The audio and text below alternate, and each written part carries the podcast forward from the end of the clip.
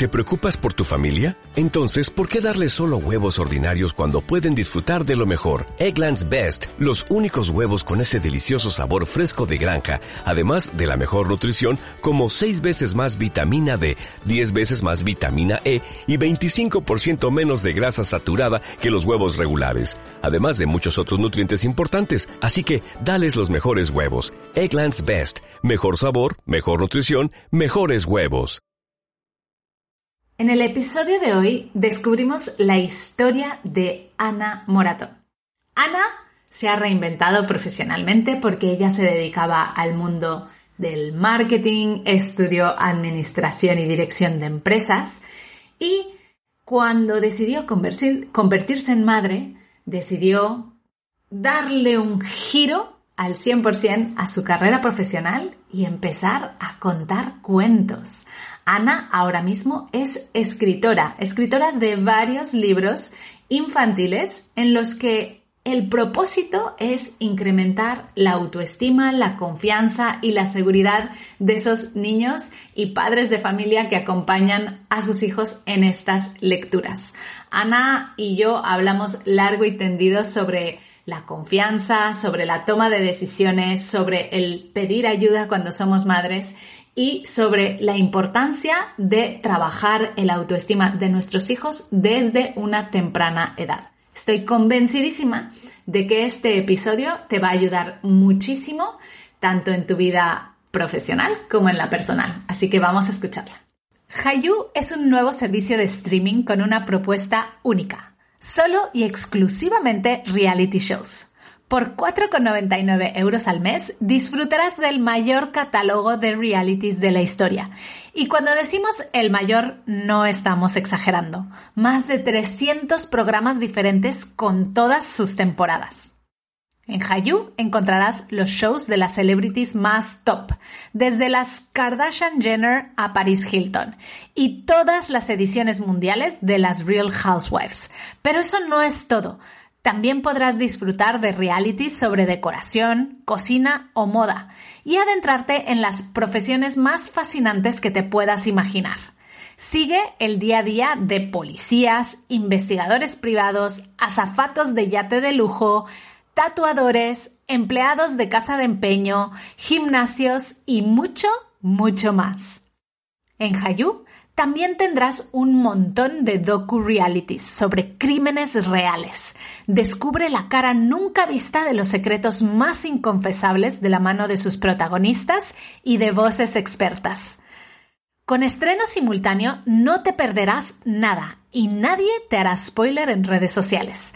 Apúntate a la prueba gratuita sin compromiso en hayu.com.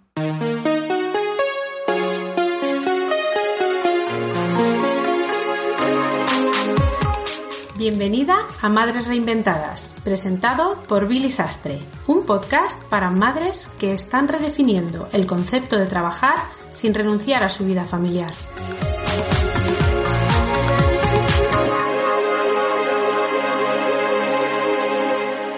En la entrevista de hoy tenemos el placer de contar con Ana Morato. Ana es escritora, autora de varios libros eh, infantiles que están, eh, bueno, especializados en ayudar a la autoestima de nuestros hijos. Qué importante es esta parte. Estoy emocionada de poderla tener aquí y de poder aprender de ella, de cómo está ayudando a cientos de familias a conseguir esta motivación y esta inspiración para nuestros peques, que yo sé que tú desde donde quiera que estés escuchando es un tema que seguro alguna vez te has planteado. Así que Ana, bienvenida al podcast Madres Reinventadas. Muchísimas, muchísimas gracias. Me, hace mucha ilusión estar aquí hoy. Y a nosotras tenerte aquí, vamos a intentar exprimirte al máximo para que nos puedas contar cómo ayudar a nuestros peques a que esa autoestima se vaya eh, incrementando, ¿no? Porque al final, pues yo creo que es algo que nos preocupa a todas las madres y también a los padres, por supuesto. Así que, Ana, si te parece, vamos a empezar con la pregunta más importante para nosotras y es, ¿cómo se llaman tus hijos? Vale, mis hijos se llaman Rosa, Claudia y César. ¿Y qué edades tienen?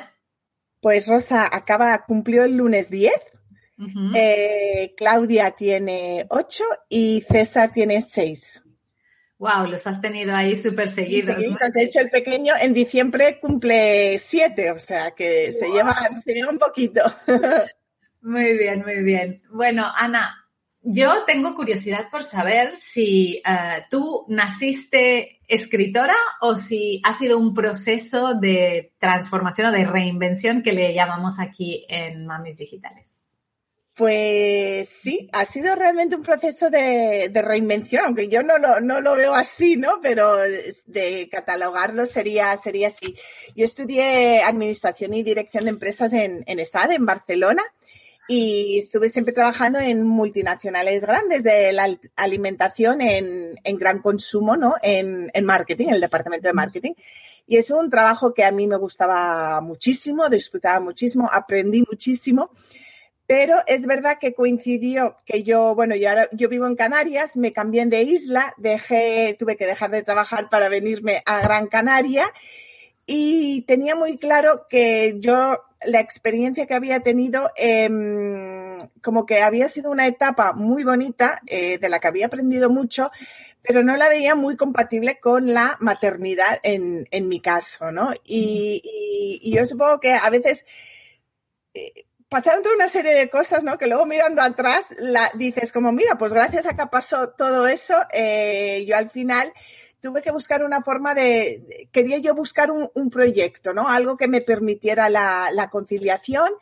Y, siendo súper sincera, ¿no? Era como, ¿y yo qué sé hacer, no? ¿Y, y, y qué, qué, puedo hacer, no? A la gente, oh, no, claro, tú, tú escribes, tienes muchas ideas. Sí, ahora se ve muy fácil una vez ya ya lo consigues, pero en ese momento yo creo que es ese miedo que tenemos todas de decir, ¿no? Y, bueno, yo lo, ¿sabes? De, de, convertir a lo mejor algo que, que, que, crees que se te da bien o que te gusta o que no has hecho nunca o que no te has formado precisamente para ello, como diciendo, ¿cómo voy a llegar a, a, a vivir de eso, ¿no? O hacer eso una profesión. Y, y, la verdad, o sea, si lo cuento es por eso, ¿no? Que yo creo que ese miedo, esa incertidumbre es parte del proceso. O sea, no, no, que a veces oyes, no, claro, es que cuando lo tenga más claro, cuando lo vea, no, no ese momento no existe, ¿no? Si no, no, das el, no das el salto, ¿no? Y creo que eso es importante, los que hemos pasado ese puente, por decirlo de alguna forma, lo, lo contemos, ¿no? Porque eh, cuando tú ya ves a una persona en un, en un nuevo empleo, en un nuevo trabajo, claro, ya parece como, como el camino está hecho, parece como un camino fácil, ¿no? Pero cuando tú estabas haciendo ese camino, tú no veías a más de 100 metros, ¿no? Y, y, y, entonces, pues eso lo cuento porque yo creo que es una cosa bastante común en estos, en estos casos, ¿no? Entonces yo tenía muy claro, yo de hecho empecé a hacer un blog de maternidad que se llamaba El primer mes con tu bebé.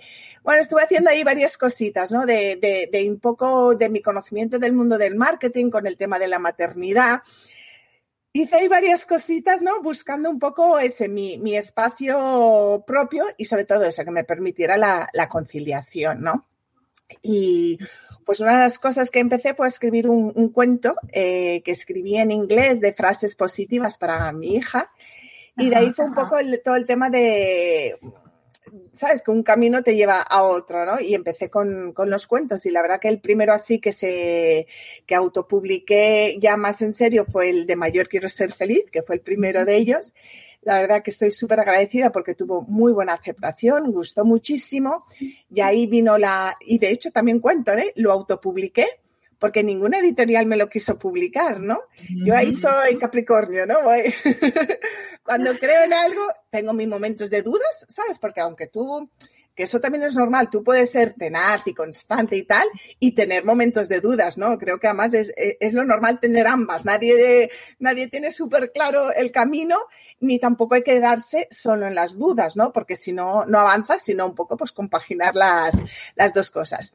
Y eso, pues publiqué, autopubliqué el libro en Amazon, tuvo muy buena aceptación, ya así que empecé con la editorial y a día de hoy, pues eh, sí, estoy, estoy escribiendo, pero empecé un poco por el tema de, de mis hijos, ¿no? Porque por otra parte, tenía muy claro que habían toda una serie de valores, de conceptos, de hábitos positivos que yo he tenido la suerte de que en mi casa mis padres nos han inculcado, que, que yo considero que han sido muy importantes en mi camino ¿no? Pues para que eso lo fueran ellos desde bien pequeñitos aprendiéndolo.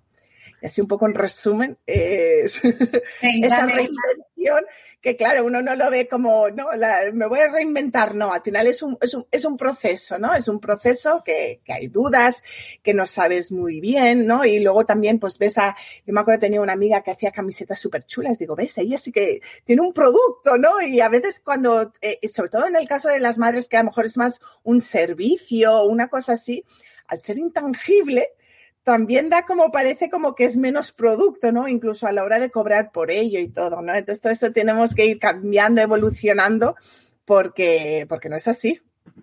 Bueno, todo lo que estás diciendo, resuena un montón aquí en, en, Mamis Digitales, para Mamis Digitales, porque eh, todas nuestras madres pasan por esos miedos, pasan por esa fase de decir, ¿cómo me puedo comparar? O, o me comparo con la que ya lo ha conseguido y al final eh, yo creo que para ella fue fácil y para mí no lo fue. Y es el motivo por el cual nace este podcast, ¿no? Para darle visibilidad y darle, eh, pues, eh, voz a todas estas mujeres que lo consiguen y, y para inspirar, ¿no? A mí me gusta mucho esa palabra de inspiración porque yo creo que no nos podemos comparar las unas con las otras, sino más bien podemos escuchar, aprender y decir, si ella lo ha conseguido, yo también, ¿no? Si ella ha pasado por miedo, qué bueno, porque yo también. Eso está genial y la verdad que os felicito y, creo que estáis haciendo una labor importantísima, ¿no? Porque ofrecer, ofrecer eso es, es un apoyo que, que, muchas madres seguro que, que, necesitan, que les viene bien y, y, os felicito de verdad porque mm, eh, estáis ayudando un montón, ¿no? De, de, madres a conseguir, pues eso, a, apoyarlas en, en, un camino, un camino que ellas, dentro de ellas, lo quieres, ¿no? Y a veces, pues no, no te atreves, ¿no? Y además muchas veces significa renunciar o salirte o cambiar y, y, y ese apoyo que hacéis está, está genial. La verdad es que cada historia es un mundo, pero tú eh, te dedicas precisamente también a una parte que es importantísima, ¿no? Que es eh, ayudar a estos niños, porque eh, todo contribuye al final para una familia feliz, ¿no? nosotros siempre decimos en Mamis Digitales que si logramos que una madre sea feliz profesionalmente y, se dedique a lo que realmente le, nutre y le place y, y además tiene tiempo para estar con sus hijos, no solo estamos haciendo a una mamá más feliz, sino que también estamos contribuyendo a la felicidad de los niños, porque ellos lo ven, están, mi madre está más conmigo, está más contenta, eh, está más receptiva, ¿no? Cuando somos felices en el trabajo, eso se extrapola a la parte personal. Pero ¿cómo podemos hacer para que nuestros hijos tengan esa autoestima? Em, ¿Cómo se te ocurrió esto de contarles cuentos? Pues mira, yo empecé un poco, como te comentaba, con frases positivas, ¿no? Porque también creo, creo mucho en el diálogo interior, ¿no? De cómo nos hablamos a nosotros mismos, ¿no? Y, y cuando yo me acuerdo una vez que, no sé, mi hija de, se fue a atar los zapatos y dice, uff, esto es imposible. Digo, uff, digo, que es una tontería de ejemplo, ¿no? Pero es como diciendo, si empezamos diciendo que atarse los zapatos es imposible, digo, esa coletilla hay que cambiarla por otra y no nos damos cuenta, ¿no? Pero esas coletillas que nos decimos a nosotros mismos, entonces digo, no, no, no, aquí en casa no ¿no? Entonces frases positivas de, bueno, pues voy a intentarlo, voy a esforzarme más, ¿no? Eh, parece mentira, pero es que ya desde bien chiquititos cogemos esos hábitos, ¿no? Entonces, pues, mmm, lo que decía, lo de las eh, frases positivas, luego también a nivel de, de rutinas, ¿no? Habían toda una serie de cosas que yo me veía repitiendo en casa un montón de veces y yo veía que si les hacía un PowerPoint que yo sí que venía del mundo de marketing, que el PowerPoint lo tenía, era como mi herramienta que más se utiliza, y pues empecé a hacerles PowerPoints a ellos, ¿no? Explicándoles de que después del baño hay que cambiarse y cenar, después que por qué si nos vamos llorando del parque, bueno, toda una serie de cosas y de ahí pues ya también fui introduciendo el concepto de los, de los valores, porque es verdad, a ver, aún así he tenido que repetir mucho las cosas, aquí no hay nada mágico ni, ni eso, ¿no? Pero, pero es una herramienta más que ayuda. Y, y el hecho que lo, lo vean, lo visualicen eh, es importante, ¿no? Y sobre todo, por ejemplo, en el cuento los, el, mi primer libro, el de Mayor Quiero Ser Feliz, que hay la primera parte y la segunda parte, al final escoger cosas como la confianza, el quererse a uno mismo, cosas que son intangibles, son invisibles, y con los cuentos, con unas metáforas visuales, lo haces visibles, ¿no? Que, que lo puedan ver y eso también ayuda porque al final son conceptos como el agradecimiento, ¿no? ¿Cómo, le explicas a un niño de 4 o 5 años el agradecimiento? Es complicado. Entonces, pues los cuentos haciendo metáforas y viéndolo les ayuda. Lo que también es verdad es que la mejor forma es con el ejemplo, ¿no? Lo que tú decías, que, si al final, si tú estás eh, trabajando en algo que te gusta, que, que que estás a gusto, que te sientes productiva, por el que estás agradecida, pues todos esos valores, toda esa positividad, todo eso, pues eh, de donde más lo van a aprender es de lo padre, de lo madre o la padre que lo ven. Y, pasa al revés. Si tú estás en un estado eh, constante de frustración, de cabreo, de, insatisfacción, pues ellos eso también, también lo ven, ¿no? A ver, que aquí también, y esto me gusta decirlo en todas las entrevistas y todo, siempre que me preguntan, no se trata de estar siempre contento, no se trata de estar siempre alegre, porque eso, no es real. Y digo, yo me sé muy bien la teoría y yo hay momentos en que me enfado, en que estoy disgustada, en que estás triste, o sea, todas las emociones son válidas, ¿no? No, no, no, no.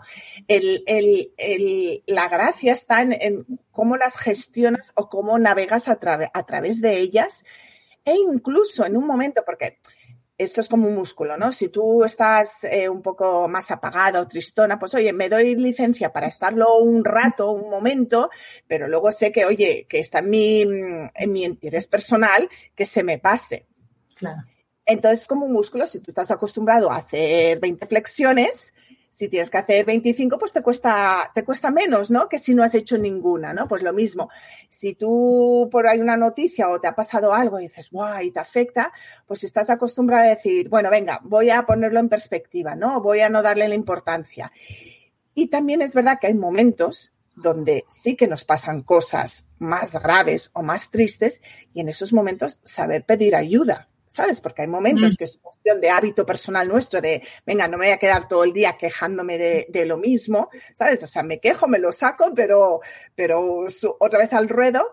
Y hay otras veces que si yo veo que, que me pesa mucho, que me es muy difícil, pues entonces pedir ayuda, ¿no? Porque igual que pedimos, te duele la rodilla, vas al traumatólogo, pues si vemos que, que, que la situación me supera, que veo que realmente, por mucho que intente ser positiva, eh, por las circunstancias o por mi entorno, por lo que esté pasando, me cuesta muchísimo, pues, pues a todos nos ha pasado y pedir y pedir ayuda.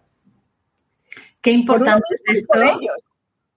Qué importante es esto y qué poco lo, lo, solemos hacer las madres en especial, ¿no? Eh, solemos cargarnos con el peso de la familia y yo recuerdo la primera vez que pedí ayuda a mi ex marido y fue porque mi hermana me lo dijo, me dijo, Billy, es que le he llamado yo al padre de tus hijos, que va a ser, es y va a ser toda la vida el padre de tus hijos, y le he dicho que necesitabas ayuda. Y me han contestado, es que Billy es una persona que no levanta la mano y yo no sé nunca cuándo necesita ayuda y cuándo no. Y yo recuerdo esta frase, se me quedó muy eh, grabada en el corazón pensando, Claro que sí, ¿por qué no? O sea, es el papá de mis hijos y, es una persona que siempre va a querer la felicidad para sus hijos, no, no me va a negar la ayuda nunca. Pero claro, tampoco puedo pretender que sea adivino y que diga, oh, Billy necesita ayuda. Pues no, ¿no? Entonces, siempre tenemos personas que, que, que, nos, que están dispuestas a ayudarnos y yo creo que es una decisión que hay que trabajar.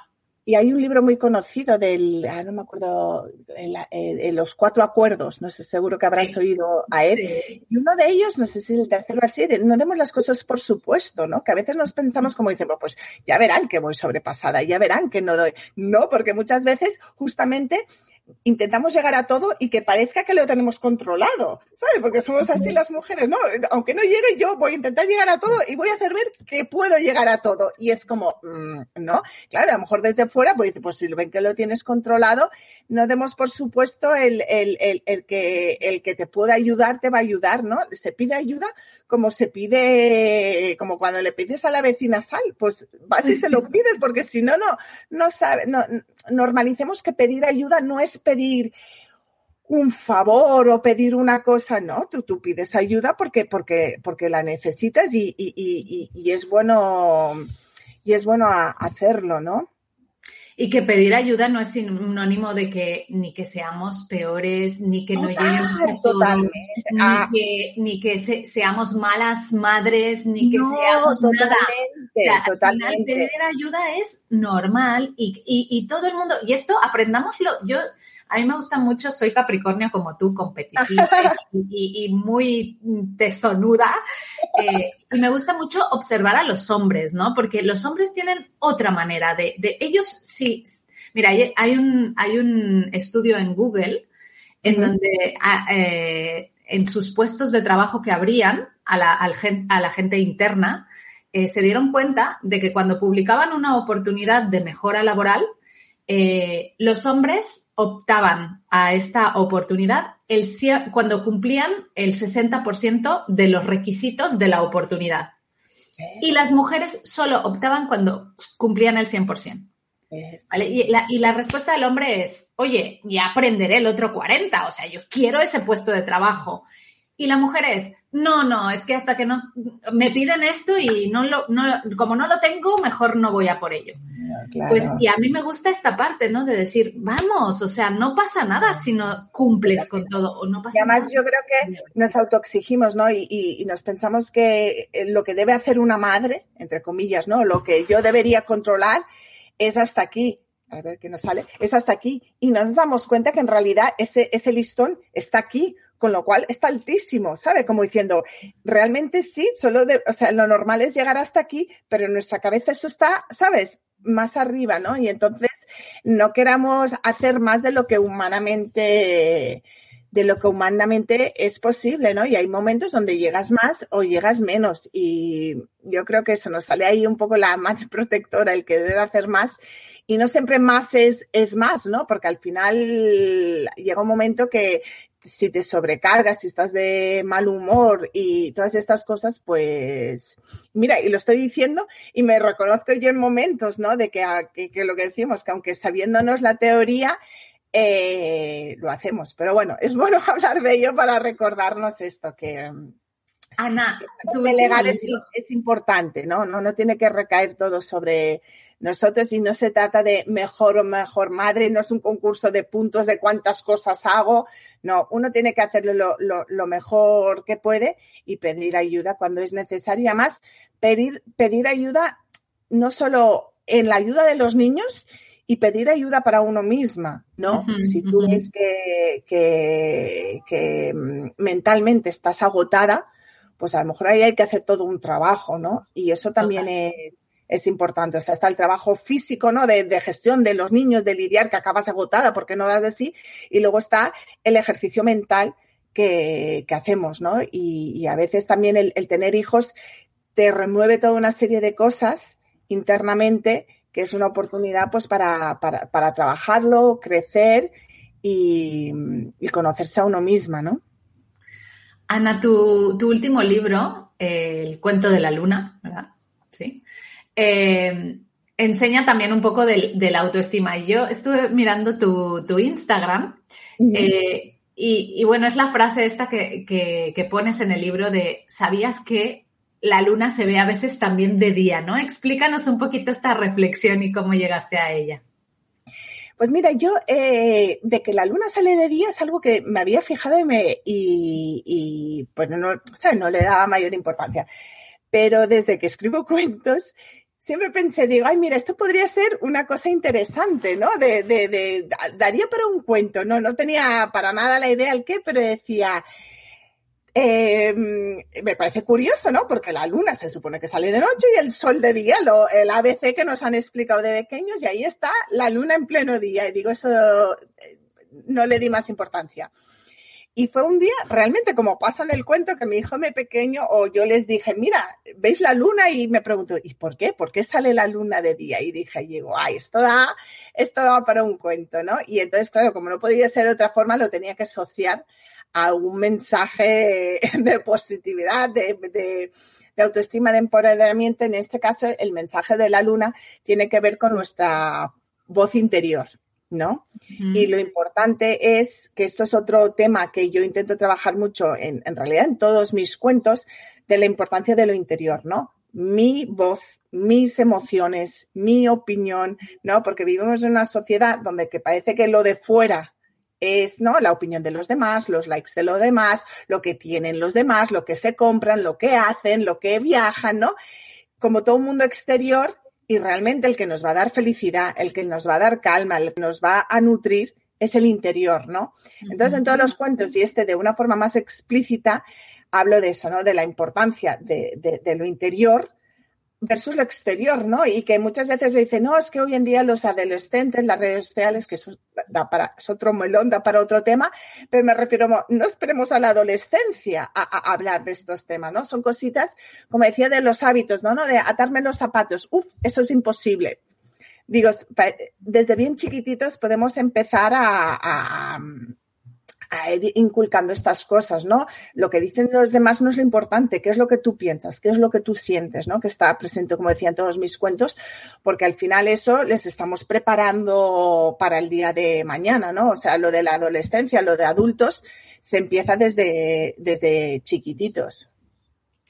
Qué bien, me encanta que, estemos pendientes ¿no? de, esta voz interior y también que les dejemos expresarse. Así que espero que este cuento ayude a inspirar a un montón de, niños y de madres y padres para poder transmitir esta autoestima que es importantísima porque has escrito otro, también he visto ahí en, en tus perfiles, en donde también hablas del bullying, ¿no? Que es otro tema que también daría para otro podcast. Totalmente. Pero, pero qué importante también es eh, acercar a los niños a esta etapa que desgraciadamente también cada vez se vive más, ¿no? Totalmente. Ese es el libro de que se llama Vamos a llevarnos bien, ¿no? Y realmente yo este libro también tenía muy claro, incluso cuando mis hijos eran chiquititos, de que lo quería escribir, ¿no? Porque el tema del, del bullying, del acoso escolar, de hecho yo lo pienso, digo, estamos igual o peor que cuando yo fui a la escuela. Digo, ¿cómo puede ser que hemos inventado los iPhones que hacen absolutamente de todo tecnológicamente. El, hombre acaba, ¿sabes? Se, puede viajar por la luna y a nivel de bullying, de, de, de, de, que es donde los niños se van a formar el día de, ¿sabes? De la, convivencia esta social y todo.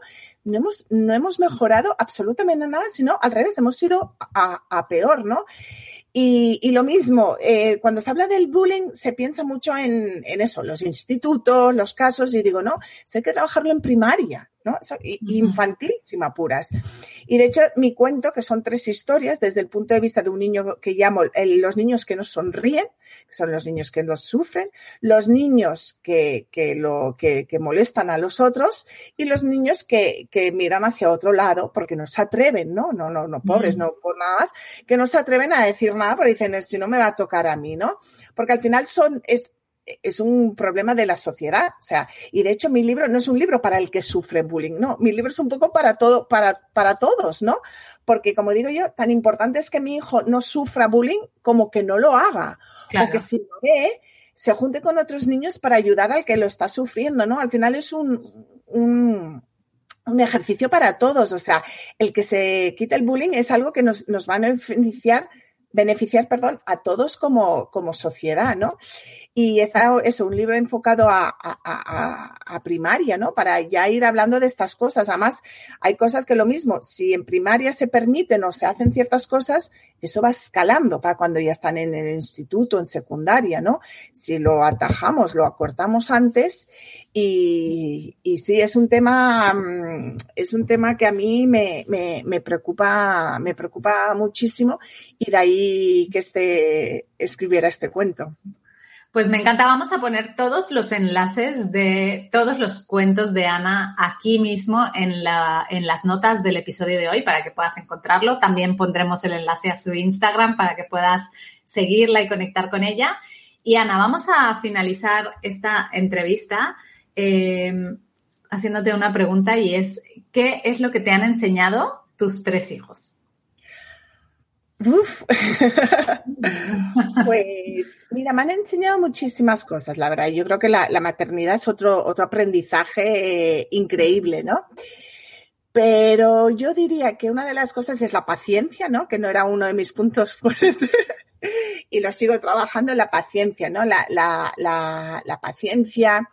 Luego el amor incondicional tanto yo hacia ellos, que es un amor que hasta que no, sabes, no tienes hijos, no, no lo sientes, y luego que ves que ellos incluso el día que tú te enfadas o el día que pierdes los papeles o el día que esto, el amor incondicional que ellos saben, que tú pides perdón, ay mamá, hoy se ha enfadado y, he gritado y eso, y ves que ellos no, no, no son a lo mejor como los adultos, que nos cuesta más, ¿no? Enseguida no pasa nada, mamá, ¿sabes? E, ese amor incondicional que ellos también sienten por nosotros. Eso es súper, súper bonito, ¿no? Y mm, Sí, yo creo que además eh, un poco también el, tener hijos eh, te cambia un poco las prioridades, ¿no? Yo antes tenía una serie de prioridades y, y, ahora pues te, te, cambian completamente, ¿no? Y es el, el... esto también es súper bonito, ¿no? Porque y luego aquí hay como una dicotomía de, de que para ellos, para mí son lo más importante, ¿no?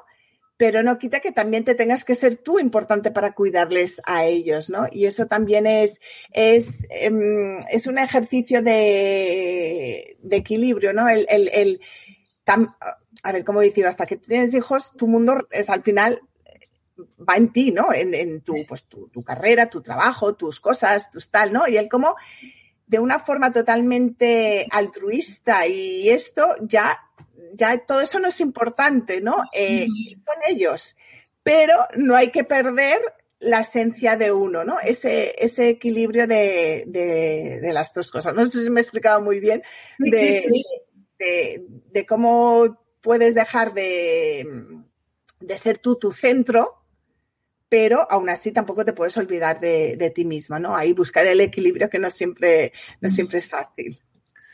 Ana, ha sido un auténtico placer tenerte en este eh, podcast, contar tu historia y saber que estás ayudando a cientos de, y miles de niños a eh, ganar autoestima, seguridad y eso contribuye a niños más felices. Así que gracias por estar aquí.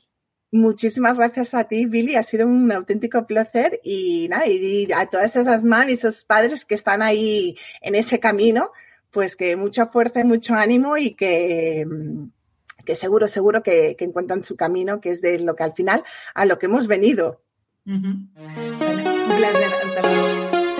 Muchas gracias por escuchar Madres Reinventadas.